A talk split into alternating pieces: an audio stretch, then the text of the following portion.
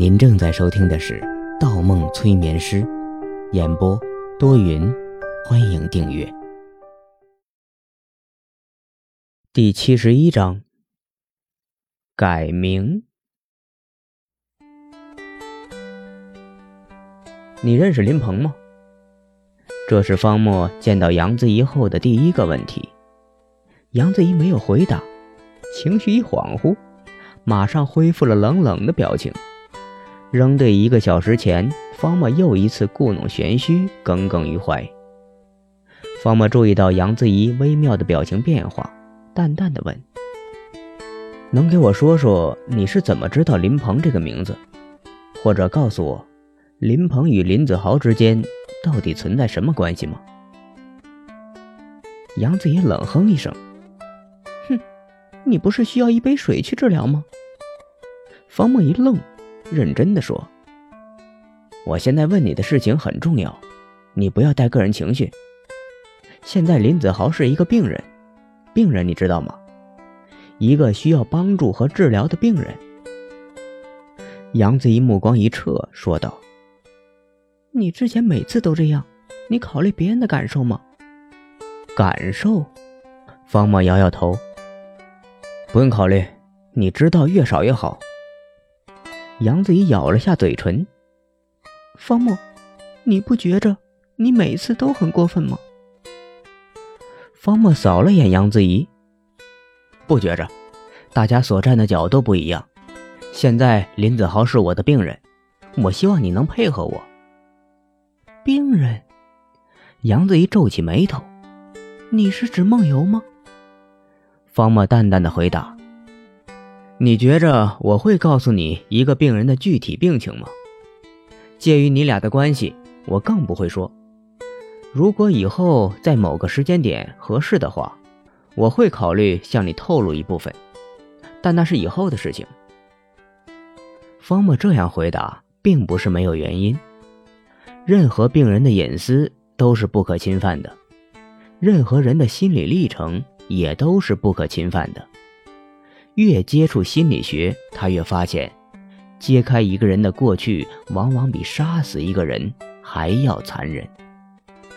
听了方墨的解释，杨子怡明白了几分，意味深长地望了方墨一眼。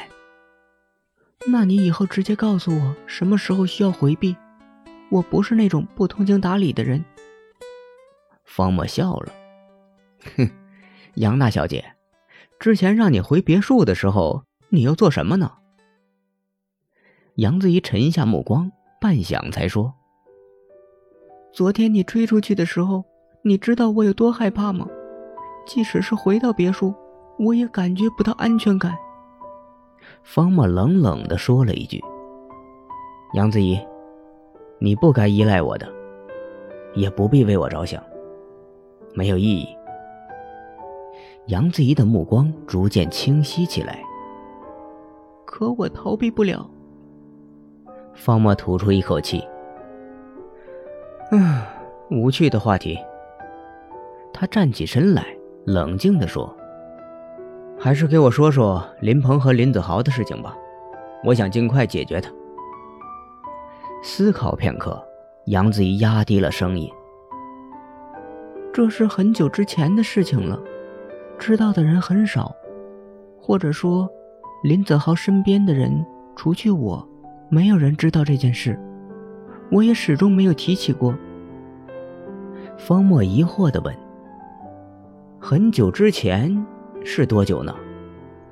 杨子怡想了想，回答：“准确的说，是在初中毕业的时候。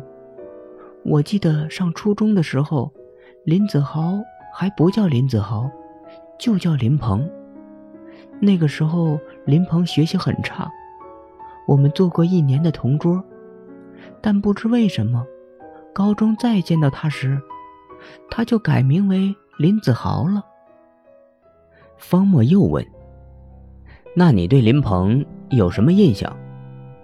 杨子怡眉头微皱：“印象不深，虽然是同桌，但交流很少。我只记得。”林鹏不爱学习，就爱凑热闹。方墨一愣：“凑热闹，凑热闹是指什么呢？杨子怡回答说：“林鹏心眼并不坏，也没有做过什么出格的事情，但喜欢跟在班里几个坏孩子的身后，天天跟着他们不学习。他们打架的时候，他也不参与，可就在一旁看着。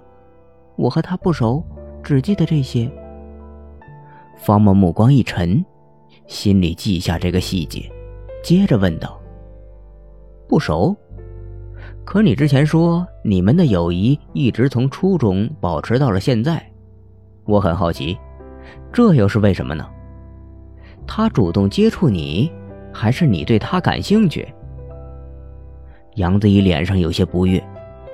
你最后一句话让我很不舒服。方墨歪歪头。啊，那我换个说法，你们之间发生了什么让你们距离拉近的事情？比如现在他喊你子怡，你喊他子豪，可以做到这种很自然、很亲切的称呼。杨子怡眯起嘴唇，其实，其实也没什么。我记得，我们的关系发生改善的时候，应该是在高中。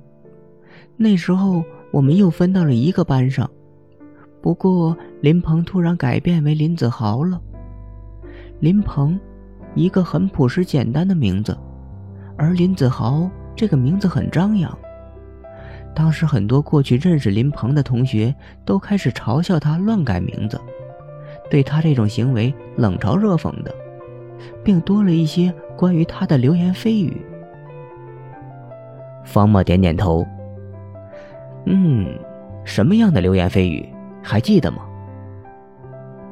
这种事情也需要了解吗？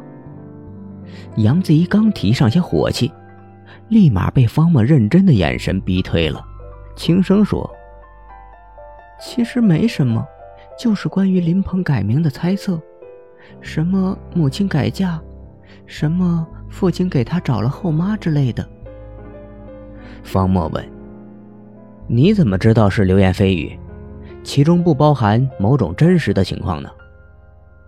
杨子怡回答的很干脆：“我就是知道，这些都是恶意的诽谤。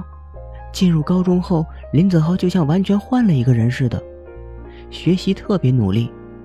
因为之前做过同桌，我与他之间自然要比班里其他同学更熟悉一点。有一天，他忽然问我，为什么我不问他改名的事情？他告诉我，他周围所有认识的人都问他这个问题了。”而且都对他改名很反感。我告诉他，他叫什么名字是自己的选择，不用在意别人的看法。方墨目光一亮，这也许是为什么在林子豪的心里，杨子怡是无价的原因。当所有人都怀疑他的时候，杨子怡给了他最坚定的支持，的确是无价。杨子怡接着说：“然后他就告诉我了改名的原因。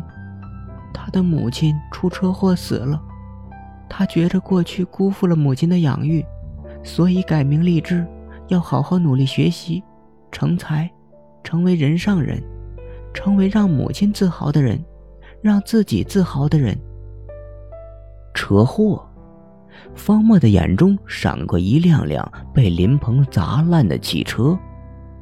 难道这里面有隐情？然后，然后不知道为什么，林子豪一有心事就会告诉我。因为他母亲去世的缘故，我不好意思拒绝他。渐渐的，我们相互熟悉了起来。林子豪也越来越努力，成绩越来越好。大学出国的那段时间，我们断了联系，但回国的时候。我在父亲的公司里又遇上了他，他当时已经是很优秀的人才了，而且是靠他一个人的努力。说到这里，杨子怡一顿，忽问道：“你是怎么知道林鹏这个名字的？”方墨微微一笑，深沉地说：“嘿因为他回来了。